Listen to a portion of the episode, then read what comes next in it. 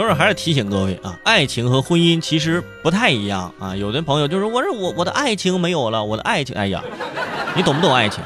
很多朋友对这个爱情的认识呢是很畸形的。像之前，呃，有有些人就说我宁可坐在宝马车里哭，我也不用，我也不愿坐在单车上笑，对吧？现在情况不一样了，他不光坐在宝马车上哭，有些人呢，他骑着单车他也哭，他为什么哭呢？对吧？押金退不回来了。什么押金？这说到共享单车了，哇！现在一说到这个共享单车退押金的问题，很多朋友，我的天哪，就举手圈主，真的，我你可得说说这事儿，我押金退不回来了，你怪谁呀？是不是？这没办法，咱听听这个，接下来我给你们说这些事儿，你们大概就明白了啊。从七月份以来，给大家数一数，这酷骑单车、小明单车、小蓝单车的 Blue Bag 是吧？还有陆续的还有很多这种单车，这个用户啊，关于押金难退的投诉，哇，那真的是上了天了。各种的投诉，这两天因为酷骑单车退费手机无法操作，一名河北的大学生啊，专门请假从保定去了趟北京现场退款。他算了一笔账，从保定到北京呢，来回要花一百三十块钱左右，退款可以退二百九十八元，所以这一百六十多块钱到底是亏了他还是赚了呢？还用算吗？你肯定是亏了呀。这位大学生就这么说说。一百六十块钱算是自己半个月的生活费，一日三餐平均每顿饭三块多，来回路费一百三十块钱，又是小半个月的生活费呀。所以啊，听完这个同学说了之后，我真的特别脸红。同学，你确定你一个月只要三百块钱，你就能？你那是生活费而不是生存费吗？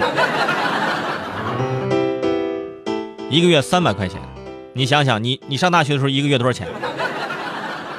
同学，你这么说，你脸红不脸红？我不信啊。不过说到退这个押金呢，啊，像这个说的那个库奇，他一定要去北京通州万达广场去退。你让那些离得远的，比如说湖南的朋友，你怎么办？怎么去退这个押金？你难不难？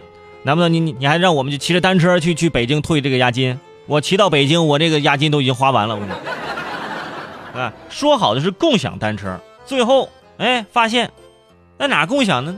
那我们的押金被共享了。除此之外。公认最好骑的小蓝单车也是人去楼空，啊，现在正在退还押金。一叶知秋啊，它不是第一个死掉的共享单车，也绝对不是最后一个死掉的共享单车。现在寒冬将至，不仅仅因为冬天快来了，顶着刺骨的寒风骑车的更少了啊。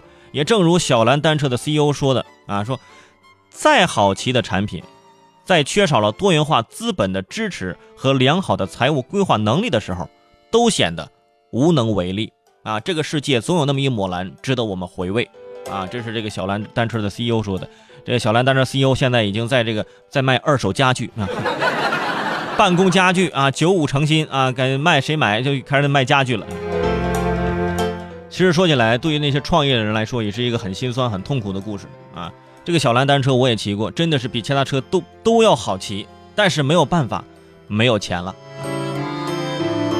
所以提醒那些创业的朋友们、创业的小伙伴啊，有的时候啊，有资本进入是个好事儿，但是也不是一件好事儿啊。你要想你自己的产品怎样靠你它本身的这个能力，靠它本身的这个作用，要靠它本身这个市场的这个吸引力去存活。而不是说靠钱